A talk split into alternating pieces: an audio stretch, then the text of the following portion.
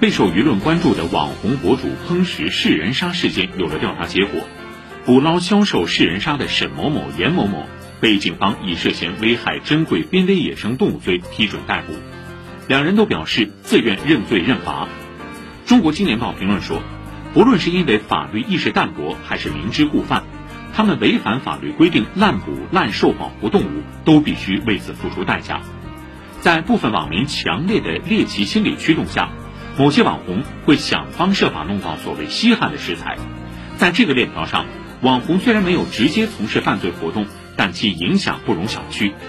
野生动物不应成为网络空间的流量密码，更不该成为人们的盘中餐。此事再次警示人们。不论是影响力巨大的网红博主，还是隐身幕后的上游捕捞者、销售者，任何触碰法律底线的人，迟早都会翻车。以上是慧听天下。